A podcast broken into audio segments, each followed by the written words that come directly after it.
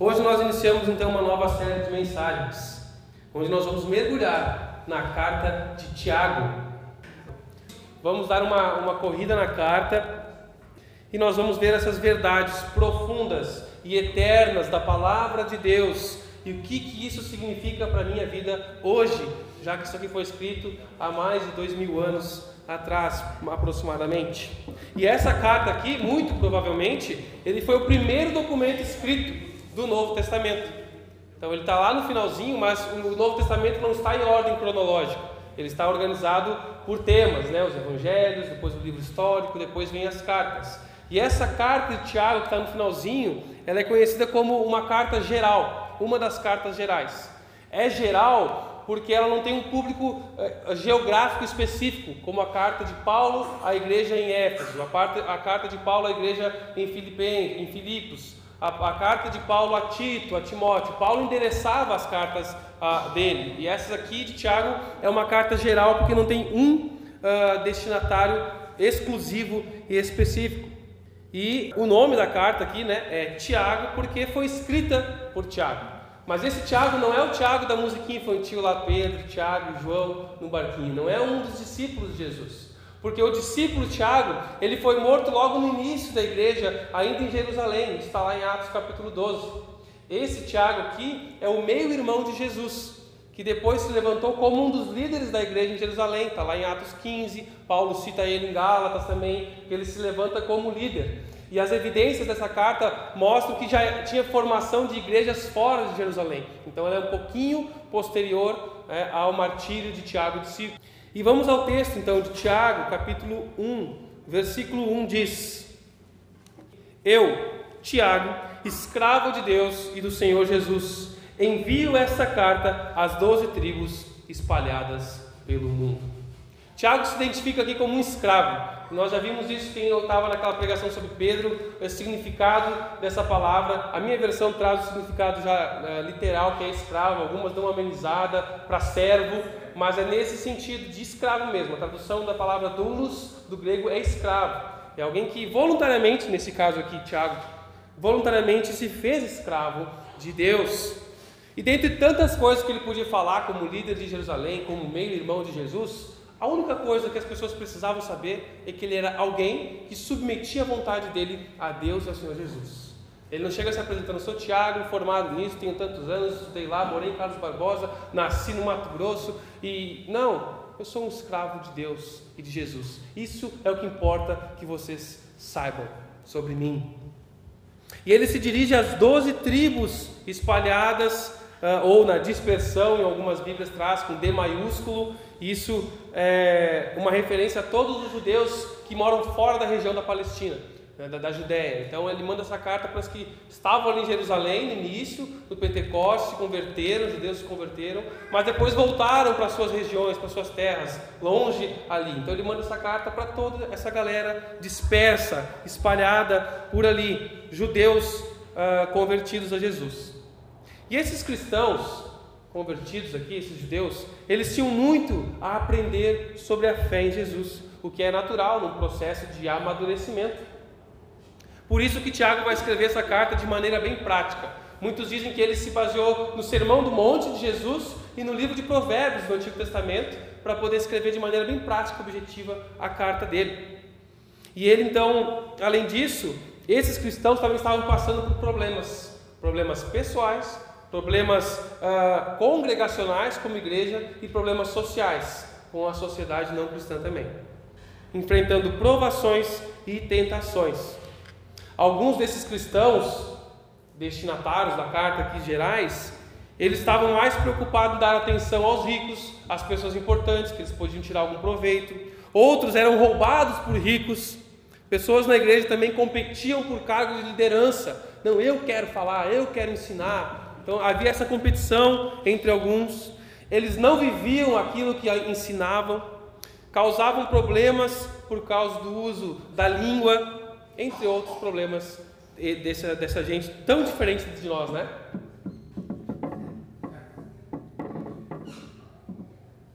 Acho que não. Só que não. Cristãos que se converteram a Jesus, que teve, tiveram até experiências com Ele, mas não estão crescendo na fé e no conhecimento de Jesus. Esse é o tema principal da carta de Tiago, a maturidade revelada na prática. A carta de Tiago é um chamado à coerência. Você se descrente, viva assim. A sua fé tem que ser evidente. Aquilo que você descrê tem que ser visto por você, pelas pessoas que olham para você. Então, é uma carta que nos ensina como deve viver aquele que diz crer e amar Jesus. Uma carta curta, cinco capítulos. Leia essa semana a carta toda, um capítulo por dia aí, até sábado já leu, a segunda sexta. Um capítulo por dia, uma cartinha curta. Uma carta prática que nos ensina como deve viver aquele que diz crer e amar a Jesus. Se você acha que é maduro porque tem muito tempo de igreja, ou porque nasceu num berço evangélico, ou porque leu muitos livros, ou porque se sente crente, uh, porque se veste como crente, fala gíria dos crentes, da subcultura gospel, ou porque foi batizado um dia, se você acha que isso está trazendo maturidade para você, Tiago vai mostrar outra perspectiva sobre a maturidade de um cristão. E sobre berço evangélico, se tu colocar lá no marketing do Facebook, já ouvi vender essa semana em berço evangélico. Para a pessoa poder dizer que criou um filho num berço evangélico. Tinha um cara vendendo um berço evangélico lá. Até isso.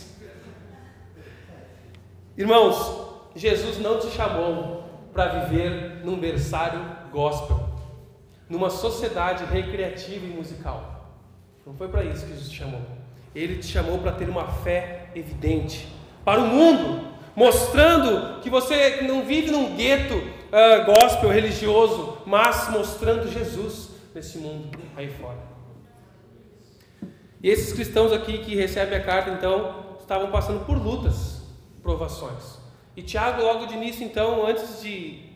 E ele vai fazendo uma, uma costura assim, meio fala um pouco de um tema, depois volta, depois vai para um lado, dá uma paulada, dá uma soprada, dá uma mordida. Ele começa encorajando esses cristãos que estavam enfrentando lutas e provações.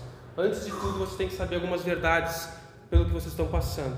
E esse é o tema de hoje: a fé evidente durante a provação.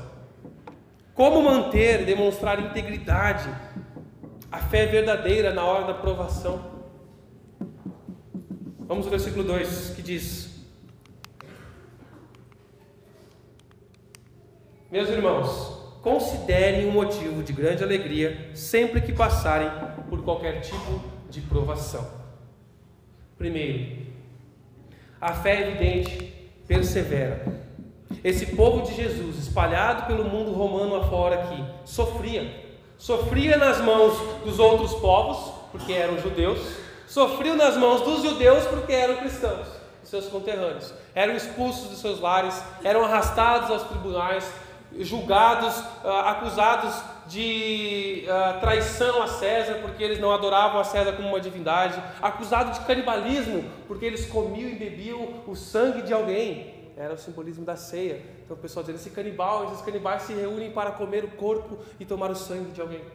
Então eles eram acusados ilegalmente disso, né? E várias outras questões eram maus cidadãos, desprezados, odiados, explorados esses eram os cristãos do primeiro século.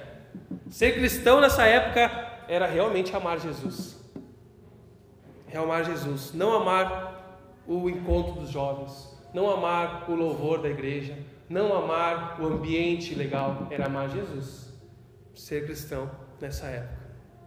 E é para essas pessoas sofrendo isso que Tiago diz: considerem motivo de grande alegria o passarem por qualquer tipo de provação. Está de brincadeira, né, Tiago?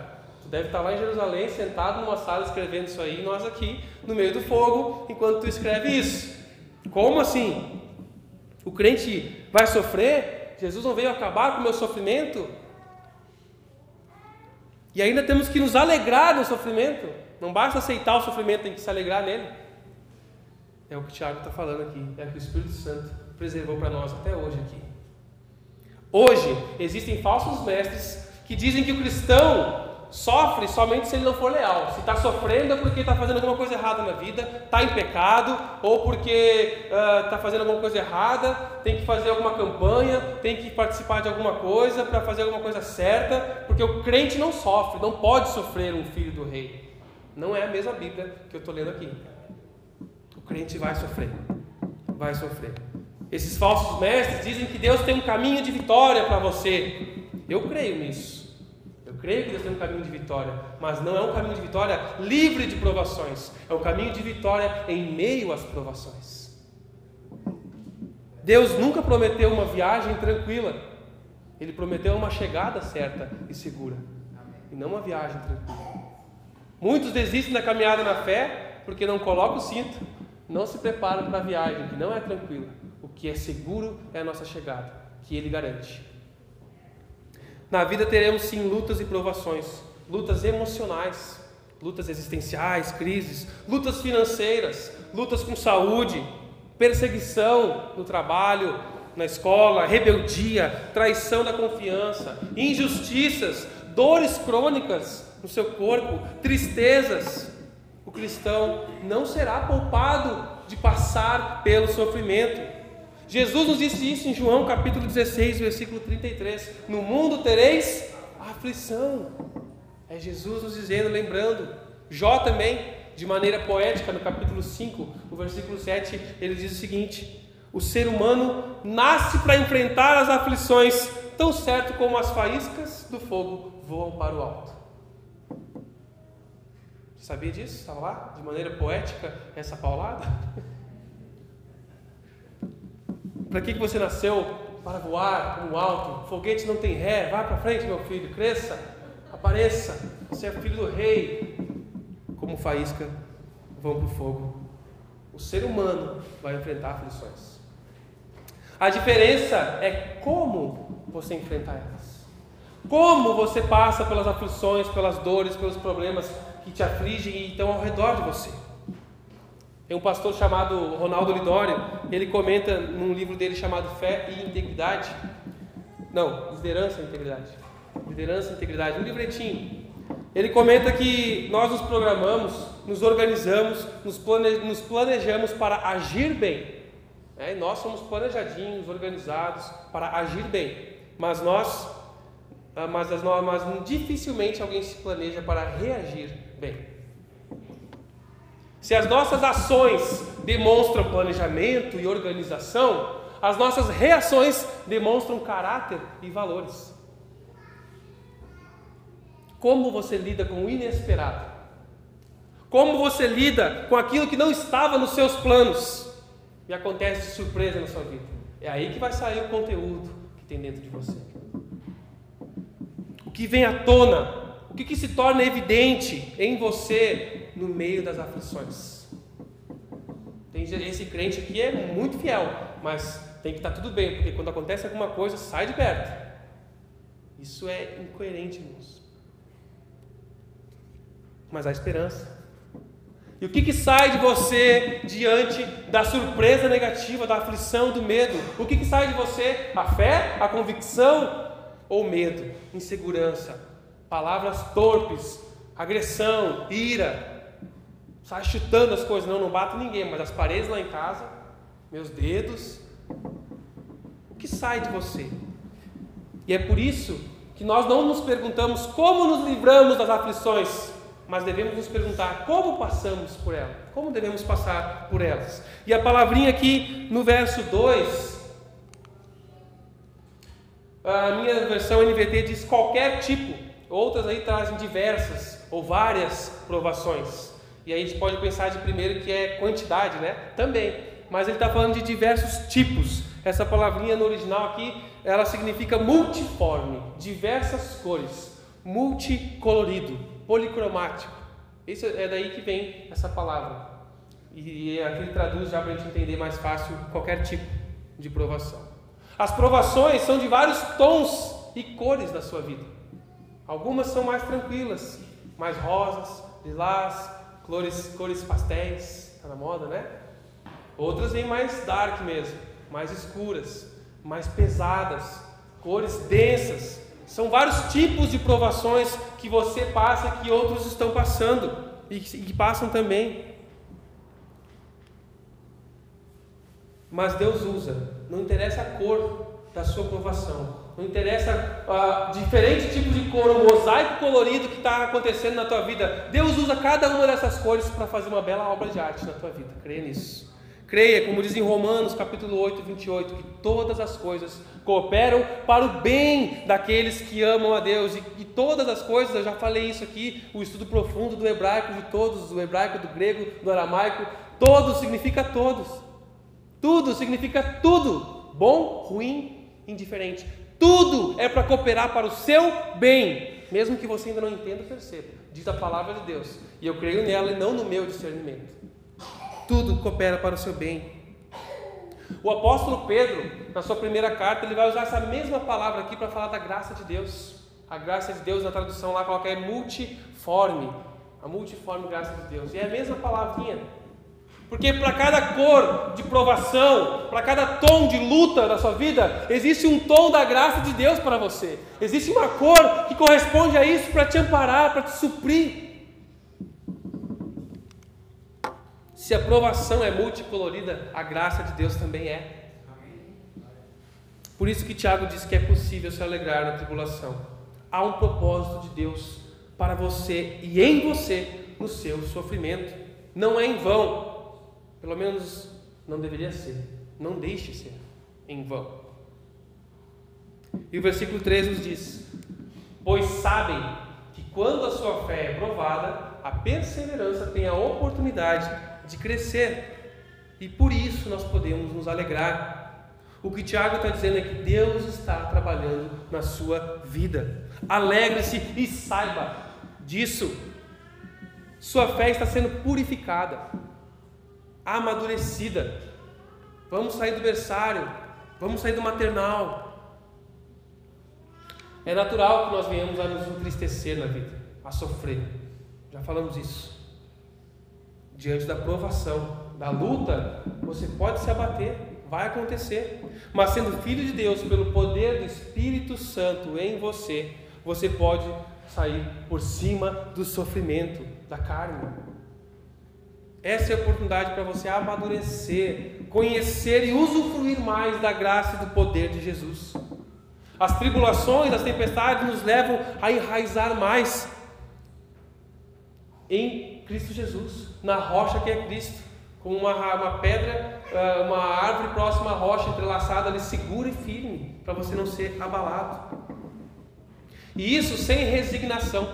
Sabe o que é resignação? Resignação é quando você se entrega passivamente ao problema. E como tem crente resignado, que pega uma verdade bíblica e transforma numa filosofia do mundo. Não, o que tiver que passar, vai passar. Não, é isso aí mesmo. Esse tipo de resignação. Não aguenta firme que uma hora passa. Esperar passivamente. A vida é assim mesma. Isso aí é normal. Uns sofrem mais, outros menos, cada coisa. E isso é normal. Aguenta. Esse tipo de de conselho é o de resignação, de indiferença, aguentar passivamente o problema. E às vezes o crente vai transformar isso numa frase gospel. Deus está no controle, no fim vai dar tudo certo. No final vai dar tudo certo, fica tranquilo, meu irmão. E a gente quer acalmar as pessoas, não sabe como. A pessoa está triste, está lutando, e a gente não sabe como encorajar ela na sua luta. A gente só sabe que é uma verdade isso, mas a gente fala assim: olha, fica calmo, no final tudo vai dar certo. Você já disse isso para alguém? Eu já. Você já ouviu isso? Descansa no Senhor, irmão. É uma verdade profunda. Mas nós falamos às vezes como porque a gente não sabe como ajudar mais e. Olha, não sei o que falar, cara. Uma hora vai dar certo. Sei lá, aguenta aí. Estou aqui se precisar, aguenta o osso. É assim mesmo. É sem resignação. A resignação é passiva, mas a perseverança é ativa. O que nós vamos fazer com esse problema agora? Vamos, vamos tentar entender. Vai adiantar chorar? Não, vamos enxugar a lágrima agora, já teve o tempo. Agora, o que, que nós vamos fazer? É mais prática a perseverança. Ela te faz seguir em frente com propósito, olhando para Jesus, o autor e consumador da nossa fé, como vimos em Hebreus. Por isso, a perseverança não se aprende em podcasts, não se aprende no YouTube, não se aprende com livros. Perseverança é uma matéria presencial, não é EAD tem que entrar na, na sala de aula, no deserto, que nem diria o falecido Lázaro, né? que o deserto é a escola do Senhor. É, é assim que se aprende a ser perseverante. Na prática, por isso que o versículo 4 nos diz: é necessário que a perseverança cresça, que ela cresça, pois quando estiver plenamente desenvolvida, vocês serão maduros, completos, sem que nada lhes falte. É necessário, pois, assim, a perseverança. Porque elas, quando você tiver a ação completa, quando concluir, quando é plenamente desenvolvida, aí sim seremos maduros. Em outras traduções deve estar perfeitos aí. E perfeito, Tiago usa uh, esse termo sete vezes na carta dele. E perfeito não é a ausência de erro nesse contexto que ele usa aqui. Não é uma pessoa que não peca. Ele tem muito mais a ver aqui com integridade. Tiago não está falando de alguém que depois de passar pela luta se torna perfeito e nunca mais vai errar, né? Porque isso é utopia. A gente erra constantemente. Isso não acontece. Porque o que ele está falando aqui, e eu não estou inventando isso, não estou colocando isso, é no sentido dessa palavra que ele coloca aqui, e algumas traduções colocam como perfeito, outras como maduro, é porque é de alguém equilibrado, íntegro, inteiro. É a melhor tradução seria uma pessoa íntegra. As provações e as dificuldades nos conduzem ao crescimento da perseverança. Que, que que, se completada, se a gente passar pela prova, nos conduz a uma obra perfeita, a maturidade, que é o tema da carta de Tiago. Desenvolver maturidade integridade como cristão. E um cristão íntegro tem uma fé evidente. Um cristão que é íntegro, inteiro, completo, maduro, tem uma fé evidente. Só que crentes imaturos são impacientes. E a impaciência traz muitas consequências à nossa vida. Lembram de Abraão e Sara? Deus, vocês vão ser uma grande nação. A partir de você, Abraão, farei uma grande nação.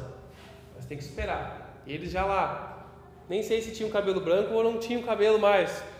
Nada. Não, não dá mais para esperar. Vamos, vamos fazer um plano aqui para ajudar Deus. Como a gente quer ajudar Deus, né? A nossa impaciência. Deus, eu tenho, conheço um atalho aqui para poder dar bem com esse problema na minha empresa. Conheço um cara, um contador que vai me dar um jeito de fazer as coisas direitinho e esse valor ser menor para pagar de imposto. Porque a crise está feia, o governo está roubando meu dinheiro mesmo. A gente quer dar uma ajudinha a Deus. E aí Abraão e Sara, não, ó, tem aqui a serva, é a Agar. Quem sabe a gente não ajuda ali, faz, ajuda Deus e faz a nossa descendência a partir dela. E até hoje dois povos que se guerreiam, que se odeiam. Nós demoramos para aprender, por isso sofremos mais. Comentei sobre isso quinta-feira no, no grupo e não vou abrir aqui porque é mais íntimo, isso aqui vai para a internet, então é particular de quem participa do grupo de crescimento, é um privilégio. Fica aqui o merchanzinho, o jabazinho. Nós demoramos e por isso que a gente, ao invés de confiar, buscar em Deus, de confiar e buscar em Deus, a gente prefere se tornar cético ou deprimido, ou os dois. Cético assim, eu não acredito mais no que Deus me disse.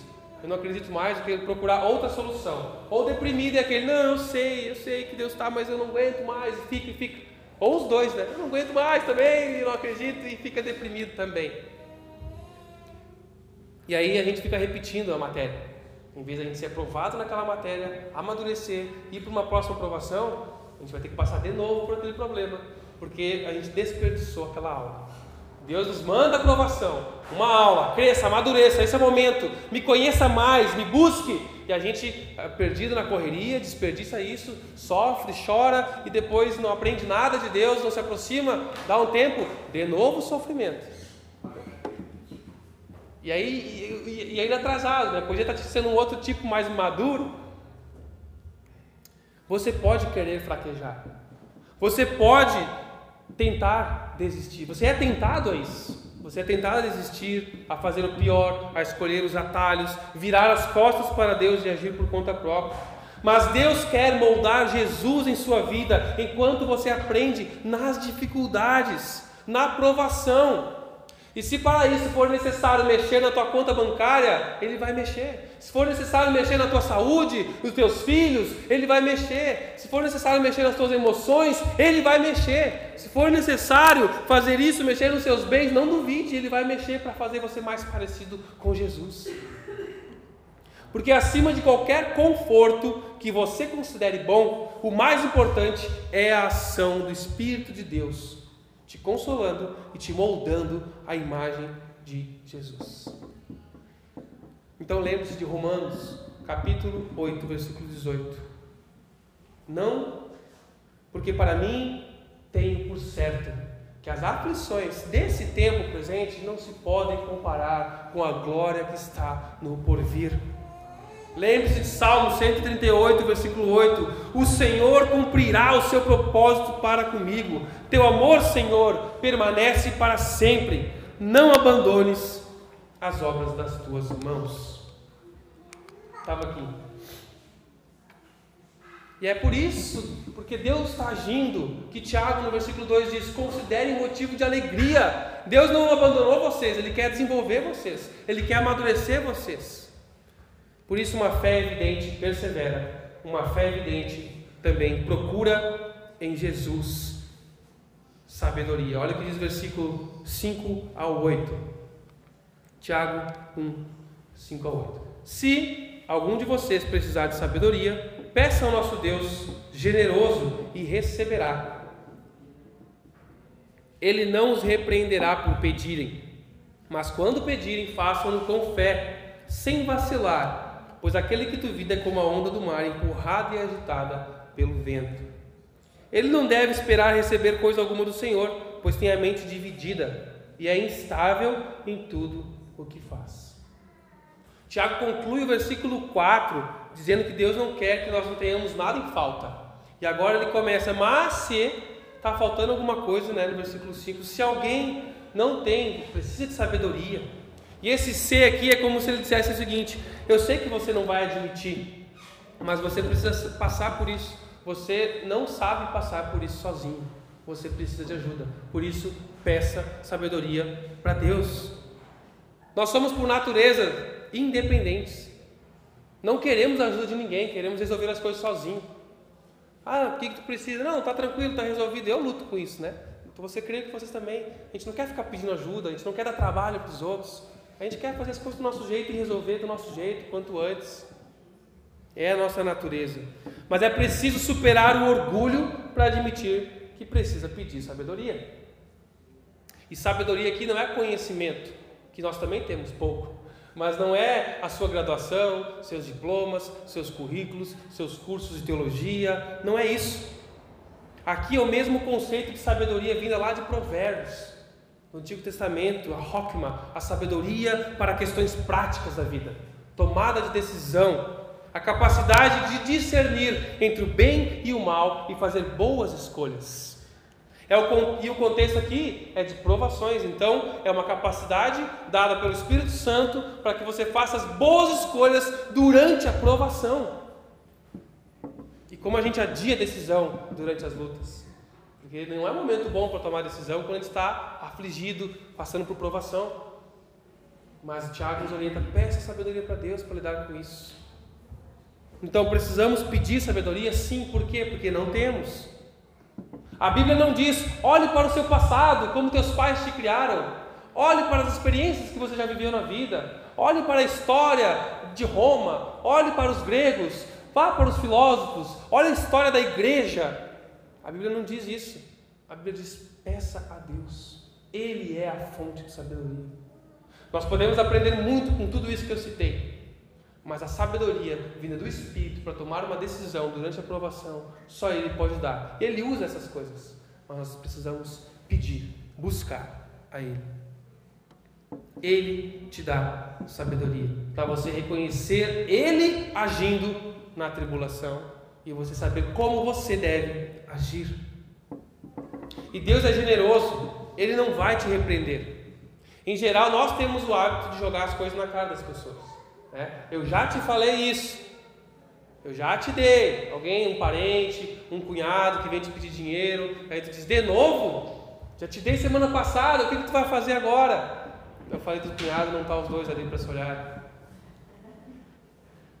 Vem pedir alguma coisa. Deus, é, quando, quando o texto diz que Deus é generoso e não repreenderá, e o, essa tradução já explica o que significa a palavra, é Deus não vai jogar na cara, não improperará. Não vai dizer assim, eu já te dei sabedoria semana passada, tu usou mal e agora está fazendo cacaca de novo. Deus não faz isso. Deus dá graciosamente. Que Ele não é homem para mentir. Ele dá. A Bíblia nos garante isso. Por isso, se o seu negócio não está indo bem, está em crise, peça sabedoria para honrar a Deus, discernir, fazer boas escolhas. Se no trabalho as coisas estão difíceis, crises, rejeição, injustiça, peça sabedoria para Deus para as suas ações e palavras. Se seus filhos estão se rebelando, peça sabedoria para Deus para amar, recuperar e discipular os seus filhos. Se você está sendo humilhado, rejeitado em algum ambiente, busque sabedoria em Deus para agir. As suas emoções estão confusas, sofrimento familiar, traição, calotes, as cores são diversas, mas a sabedoria de Deus também é multicolorida. Deus, a fonte de sabedoria, a Sua palavra revelada a nós, aqui precisamos buscar. E a condição que Ele coloca é pedir com fé, sem vacilar ou em nada duvidando. Isso não significa determinar as coisas, irmãos. Pedir com fé não é dizer assim, eu tenho tanta fé que eu determino que isso vai acontecer. A Bíblia não nos dá respaldo para isso para determinar coisas, para decretar e declarar. Decretos, a Bíblia só fala dos decretos de Deus, não dos decretos do homem.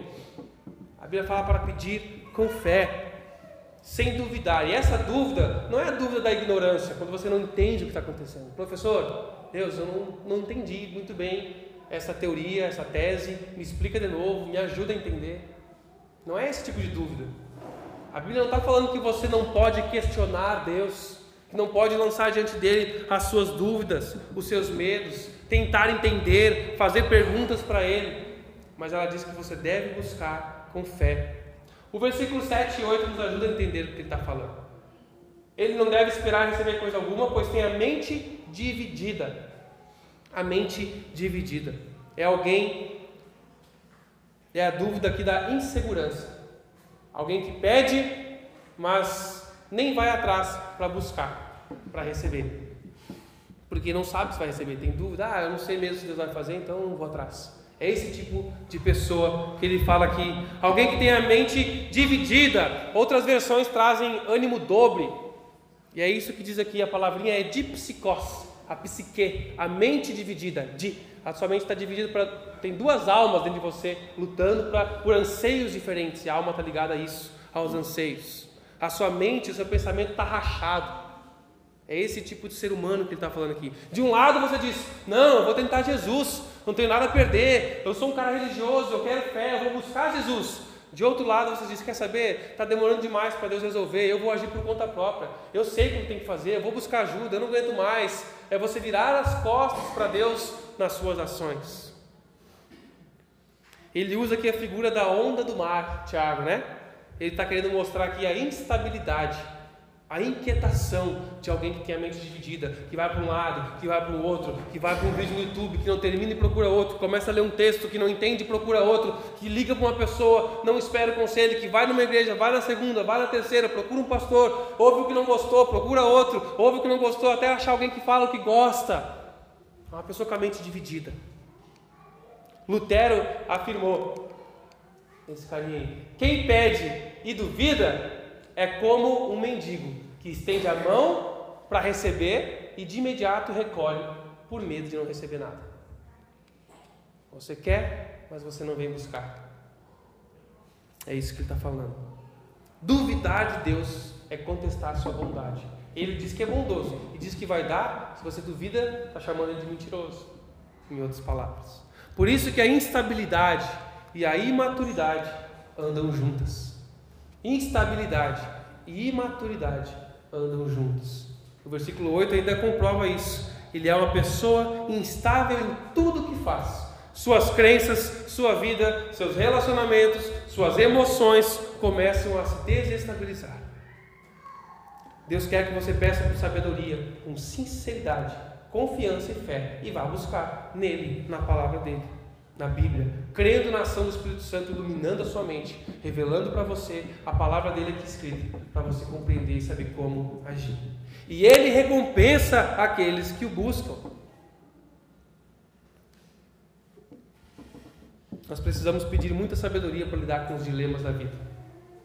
Cada um passa por dilemas diferentes provações diferentes. Como eu devo proceder com esse cliente chato, xarope, caloteiro, mentiroso, zombador? Como eu devo lidar com esse fornecedor que é mais difícil? Como eu devo organizar minhas finanças? Está uma bagunça lá em casa, a gente tomou uns passos e agora estamos nos apertando, estamos dando trabalhar demais, não tem mais tempo para a igreja, não tem mais tempo para a família, não tem mais tempo para estudar. Como? Como criar seus filhos da melhor maneira? Você só pode fazer isso uma vez. Os dias não voltam. Como escolher a minha a carreira profissional, proceder nas minhas escolhas? Como ajudar o meu irmão, o meu amigo que sofre? Como lidar com essa bomba que surgiu do nada? Nós precisamos de muita sabedoria. Deus é a fonte inesgotável. A fé evidente persevera, procura em Jesus a sabedoria. E terceiro, a fé evidente não oscila com a economia. A economia não, não tem oscilado, né? A nossa economia nos traz segurança e estabilidade. Que falácia. Só que, infelizmente, parece que a gente atrela a nossa fé à economia. E a nossa fé fica oscilando junto com a economia. Tiago vai falar aqui, vai usar dois exemplos, não são exemplos aleatórios. Ao ler toda a carta, você vai ver que ele depois ele volta a falar de rico e de pobre, falar de dinheiro, porque é algo que eles precisavam ouvir. E muito provavelmente é a área de luta que mais abala a vida e a fé do cristão. De muitos, da maioria, o dinheiro ou a falta dele. Versículo 9. O irmão que é pobre, humilde, tem motivo para se orgulhar, porque é digno de honra. E o irmão que é rico deve se orgulhar, porque é insignificante. Ele murchará como uma pequena flor do campo. O sol quente se levanta e a grama seca. A flor perde o viço e cai, e sua beleza desaparece. Da mesma forma, murchará o rico com todas as suas realizações. Feliz é aquele que suporta com paciência as provações e tentações, porque depois receberá a coroa da vida que Deus prometeu àqueles que o amam. É pecado ser pobre? É pecado ser rico? Não é disso que ele está falando. O que, que ele está falando então? O crente pobre ou humilde, como traz outras versões, é, não deve apenas reconhecer a sua posição, mas se orgulhar dela. São duas etapas: é reconhecer a sua condição eu sou, essa é a minha condição, né? A gente, pobre não, eu sou classe, classe média B, D, C. A gente não tenta, né, dizer que é pobre. A Bíblia só traz pobre e rico, a gente que cria todas essas categorias aí. E aqui, se eu perguntar, ninguém vai dizer nem que é pobre nem que é rico. e eu também não diria. Classe média. O crente pobre ele é digno de honra, porque ele tem a oportunidade de evidenciar a riqueza da fé. Ele é herdeiro do reino de Deus. Vocês estão se identificando aí como pobre, né? Tá bom. média baixa média alta, a alta média, a alta baixa. Tudo bem. Vamos ficar com rico e pobre só aqui texto bíblico. O pobre tem a oportunidade de evidenciar a riqueza da fé. Ele é herdeiro do reino de Deus. Tiago está chamando esses irmãos de condição mais humilde a não se desesperarem. Eles não têm uma fé inferior por serem humildes. Eles não são uh, seres inferiores. Por isso, meditem na verdadeira grandeza. A humildade, que aqui no caso é ter pouco, não deve te esmagar. Muito pobre é esmagado pelo sentimento da pobreza, porque ele olha para o lado e aqui em Carlos Barbosa é muito difícil, né? Você olha para cá, para cá, para cá, e você pode se sentir esmagado por isso. Eu quero isso também, eu preciso disso. Isso cria anseios ilegítimos em você. Eu quero isso também, eu preciso disso. E isso te, esmaga, te oprime, te faz sofrer pela sua condição. Tiago está falando, não é isso. Você Deus não te chamou para isso, não olhe para isso, não dedique sua vida correndo atrás de posses, orgulho e honra nos bens. Viver para ter o que você vê os outros tendo. Não é um desejo que surgiu algo, não, mas eu quero, mas surgiu por algo que você viu o outro tendo, a maioria das vezes. É isso que o comercial faz, criar em você o desejo, a necessidade de que você acha que precisa daquilo. Né? A Polishop, campeã disso. Irmãos, a honra, o valor não está no que temos, mas no que somos em Jesus. A honra, o valor do ser humano não está no que ele tem, mas em quem ele é diante de Jesus. Já o rico, versículo 10 e 11, nos diz que o rico, na sua riqueza, é insignificante. A comparação não é do valor. Tiago não quer diminuir o rico, dizendo o rico é chato, pobre, é, pobre de espírito, é insignificante, não quero lidar com o rico. Não é isso. Na sua riqueza, ele é insignificante. Tem gente que, se eu pregar isso aqui, nós nunca vamos ter gente rica aqui na igreja, nunca vamos alcançar Carlos Barbosa, mas não sou eu que escolho o que falar, é a palavra de Deus. E ela está dizendo isso aqui. Não estou criticando, glória a Deus, porque tem muita gente abençoada e rica aqui. Mas a riqueza para os problemas espirituais e as provações é insignificante. É isso que ele está falando. Não é a comparação do valor do ser humano, mas o valor atribuído aos bens ao enfrentar a provação.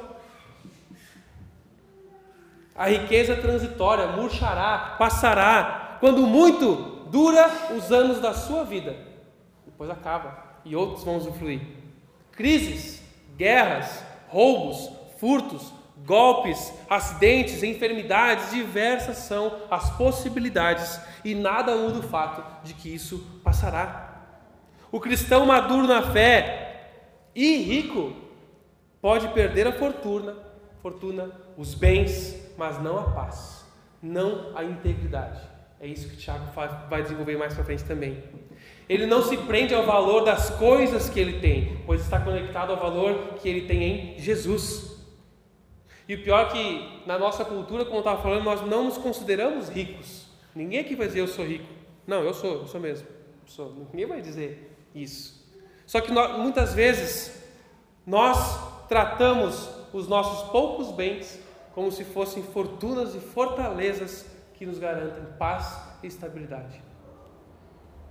Você tem um apartamento, você tem uma casa financiada em 300 vezes, ou que pagou à vista, não interessa. Você tem um carro, uma moto, dois carros, uma bicicleta, não interessa. Às vezes você acha que o que você tem é o que te garante estabilidade e segurança. E não é. É isso que ele está falando aqui. Não é. Isso passa. Não são os recursos materiais que te sustentam na aprovação, e sim os recursos espirituais. Não são os recursos materiais te sustenta na provação, e sim os recursos espirituais. Sua felicidade, sua estabilidade espiritual, relacionamento com Deus, comunhão com os irmãos, no serviço. Se isso tudo depender da oscilação da sua conta bancária, dos seus proventos, do seu salário, do sistema financeiro mundial, que miserável é essa tua fé. Lamento por ti por mim, se lutamos com isso. Nenhuma posição social ou econômica deve nos impedir de nos alegrarmos em Deus. O que vai determinar, o que vai ser determinante é onde está a nossa confiança e alegria durante a provação. Não deixe a economia ofuscar a sua fé. Se estás pobre, glorie-se na sua dignidade. Se estás rico, glorie-se em Deus, pois as riquezas virarão pó. Mas aquele que diante das provações e das crises não se deixar levar por elas, mas persevera em Deus, mantenha paciência, com alegria, depois de passar pela prova e ser aprovado, recebe a coroa da vida. Versículo 12. O termo grego aqui, coroa da vida, significa a honra, os louros da vitória nas competições esportivas antigas. Então vai ser coroado, vai ser recompensado. Aquele que chegar ao final da corrida será surpreendido por Deus com as suas honras. Isso aqui não se aplica somente ao futuro, mas tem a ver com sermos usados por Deus aqui. Deus nos honra aqui, nos permite ser usado por ele, por ele na obra dele, mesmo na provação. Em uma das paredes externas da biblioteca do seminário que eu estudei, no corredor de fora, tinha uma frase pintada na parede de um missionário chamado Jim Elliot, missionário que foi assassinado por índios nas onde que era que ele estava? No Equador. Ele ele tinha um grupo e ele ia, vocês vão olhar a frase, não vão prestar atenção na história. O missionário queria evangelizar tribos indígenas no Equador e ele tinha uma equipe, um grupo para isso. Aí tem até um tem livro, tem filme dele, tem o um livro da mulher dele uh, e é muito interessante. Ele foi assassinado no primeiro contato no primeiro contato com os índios, ele foi assassinado. E ele, durante o preparo, as tentativas de contato, é a esposa de Elizabeth Elliot, esposo da Elizabeth Elliot, que tem aquele livro Sofrimento Não é em Vão. A esposa dele escreveu esse livro pela editora Fiel.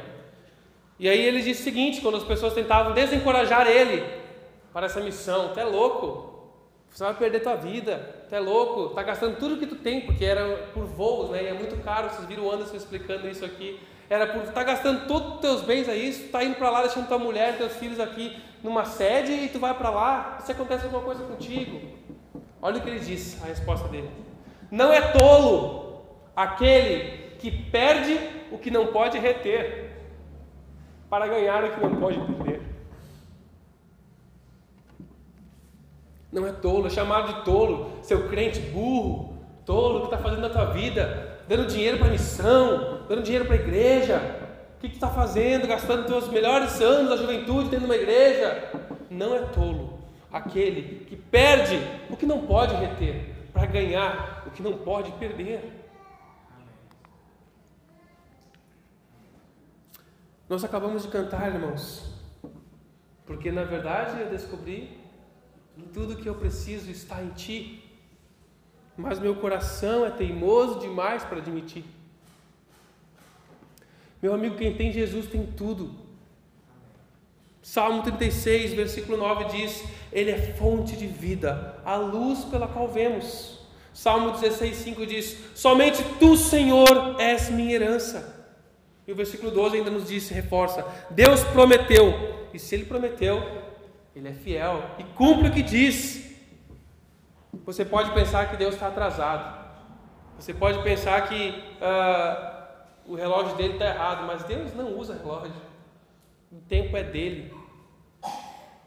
2 Pedro, capítulo 3, versículo 9, nos lembra que o Senhor não demora em cumprir a sua promessa. Nós é que somos ansiosos. Salmo 33, 4 nos lembra que a palavra do Senhor é verdadeira e podemos confiar em tudo que Ele faz. Confie e busque sabedoria nele. Ele é o maior interessado em nos ver maduros nesse processo, para a glória dele. Ele não quer ver a gente patinando nos mesmos problemas, nos mesmos dilemas. Quanto mais a gente demora para aprender, mais tempo ficamos de recuperação na matéria. A fé é evidente, persevera a fé que é evidente, ela procura em Jesus sabedoria. A fé que se torna evidente, ela não oscila com a economia. E por último, ela confia no agir de Deus. Versículo 13 ao 15. Quando vocês forem tentados, não digam essa tentação vem de Deus, pois Deus nunca é tentado a fazer o mal, e Ele mesmo nunca tenta alguém. A tentação vem dos nossos próprios desejos, que nos seduzem e nos arrastam esses desejos dão à luz o pecado.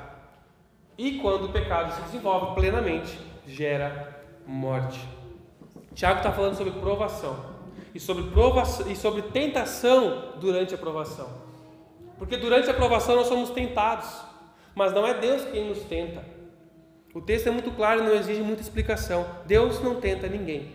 A tentação visa o mal, o seu mal, você ofender a Deus com o seu pecado. Deus não vai te tentar para você ofender a Ele.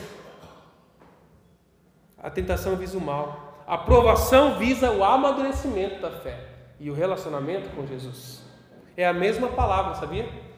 É a mesma palavra que a Bíblia usa, que os autores usam. Mas o contexto nos mostra o significado. E quem? Porque Tiago deixa claro que Deus não tenta, mas Deus prova. E é a mesma palavra.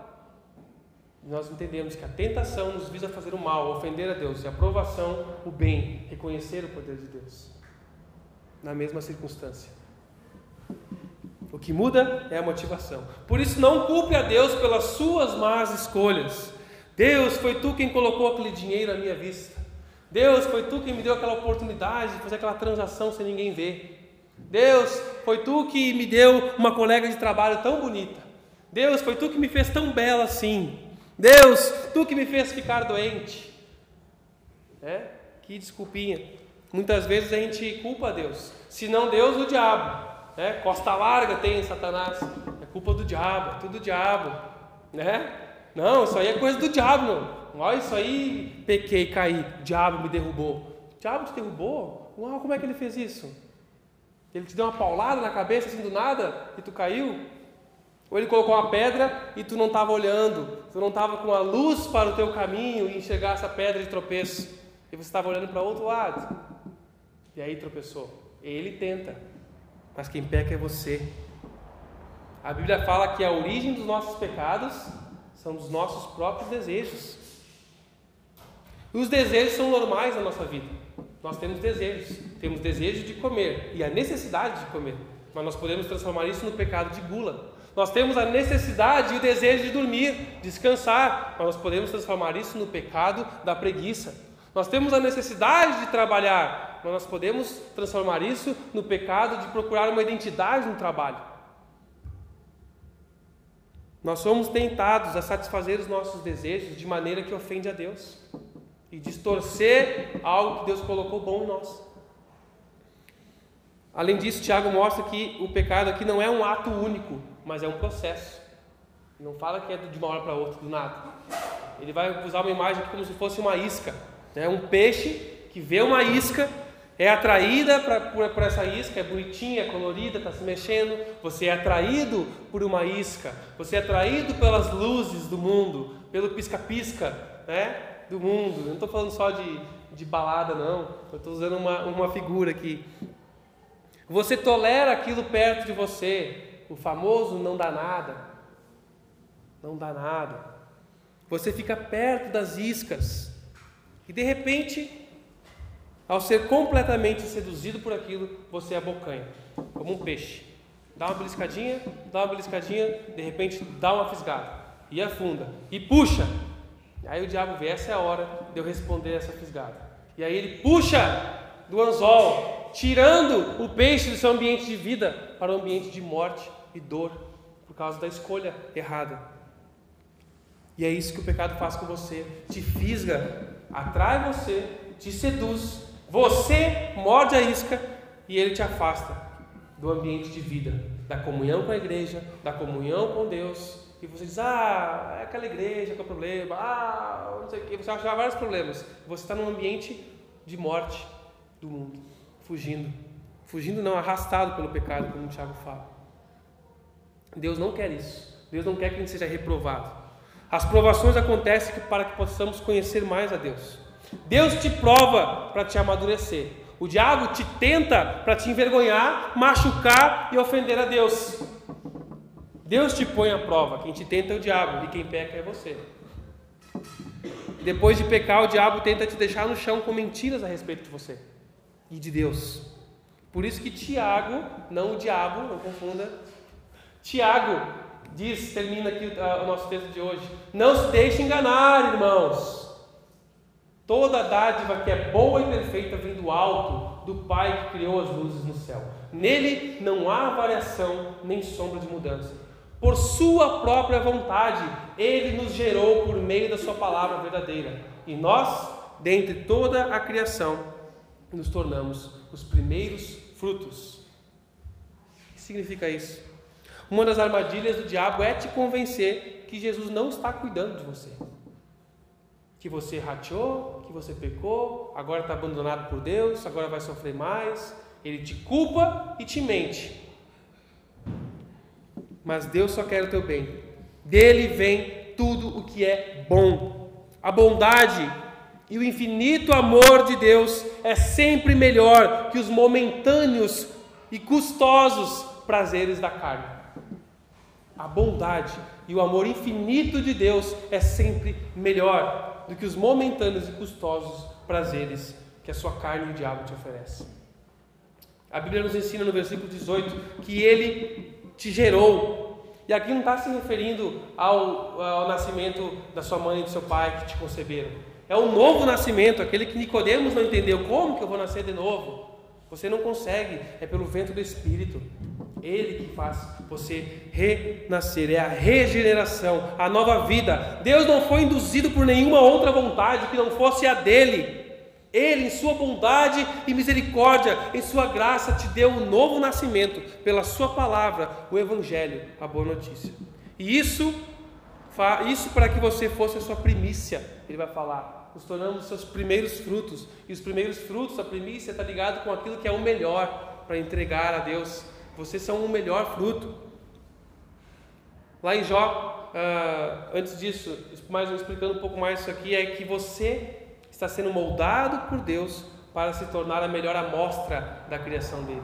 O meu primeiro fruto. Eu tenho minha criação e eu tiro a primazia, os primeiros frutos para mostrar, para entregar. E são vocês, uma amostra da criação de Deus. Jó, capítulo 2, versículo 10 nos diz: Aceitaremos da mão de Deus apenas as coisas boas ou as ruins também?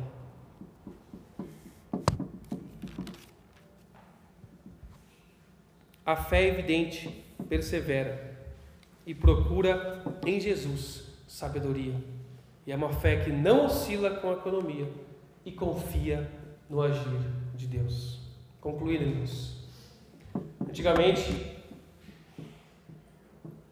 o processo de que era utilizado para o cultivo das árvores que se tornariam mastros de navios ah, militares e mercantes naqueles os maiores navios para militares mercantes, o mastro principal era uma árvore e ela era cuidada, era, era, era produzida já pensando nisso. Esse processo incluía um especialista que identificava no alto das montanhas uma árvore em potencial, ainda jovem, essa árvore tem potencial para ser um mastro forte, forte e firme de, uma, de um navio. O que, que ele fazia? Eles arrancavam todas as árvores ao redor desta jovem árvorezinha imatura. Arrancava deixava ela sozinha. E ela ia enfrentar tempestades, provações, lutas, fortes ventos, açoites dos vendavais. E aí, conforme ela, ela crescia muito mais forte por causa disso. Porque não tinha nada para proteger ela ali. Então ela tinha raízes mais profundas, raízes mais fortes. Ela se tornava um tronco muito mais forte. E aí sim ela estava pronta para ser usada como um mastro de um navio militar. Então, Deus, Deus quer nos usar como mastros. E talvez em alguns momentos você vai ter que enfrentar tempestades. Talvez não. A Bíblia está dizendo que vai. Quem te disse que crente não pode ficar triste? Quem te disse que crente não pode sofrer? A tristeza é real, mas não permanente, não dominadora. Existem pessoas em crise, com receios, com medos, que se escondem atrás de momentos de felicidade. São pessoas que têm uma vida triste, deprimida, solitária, angustia, angustiante, até de ver, mas que, tem, que se esconde atrás de momentos de felicidade, inclusive nas igrejas. Momentos de felicidade. Mas o cristão é alguém que não é assim. Existem. O cristão verdadeiro ele vai ter momentos de infelicidade mas uma vida firme, sólida, alegre, perseverante. Eu posso estar abalado em alguns momentos. Eu tenho momentos de tristeza, mas minha vida está sólida e firme na rocha que é Cristo, e não o contrário. Essa é a diferença da fonte, da origem da alegria verdadeira. Quem é você? Um alguém infeliz que vive alguns momentos de alegria? Ou você é um filho amado de Deus, alegre, firme e perseverante, que vive lutas e momentos de tristeza, mas tem os pés sobre a rocha que é Cristo Jesus. Chegou a hora de ter uma fé sólida, firme, íntegra, inteira, não como poeira. Não uma fé que depende de experiências sobrenaturais apenas para crer. Se você está no meio de uma provação, irmão e amigo, Coloque sua vida inteira diante de Jesus. Coloque todo o seu coração nas mãos de Jesus e confie somente nele. Deposite a sua fé nele e só assim você terá a fé confirmada. E a fé confirmada te dá integridade, caráter aprovado para ser firme e bênção na vida de outros. Hoje é o dia de você dar um abraço na aprovação. Dar um abraço e um beijo na sua aprovação e diga: pode vir, pode vir, vem que eu vou amadurecer contigo, vem que eu vou aprender, eu vou perseverar, pois eu estou fechado com Jesus e com a Sua palavra. Vem em mim. Eu não preciso fingir que não sofro. Não precisamos fingir, estamos aqui para nos ajudar nisso. Abra o seu coração. Não preciso fingir que não sofro, mas eu sei em quem tenho crido. É isso que você tem que dizer para a sua aprovação. Venha a Jesus e a família na fé, sem negação, sem receios ou medo. Deixe a sua fé ser evidente ao mundo. Fixe seus olhos em Jesus, sua mente na Bíblia e terás vida plena em meio à tribulação. Amém?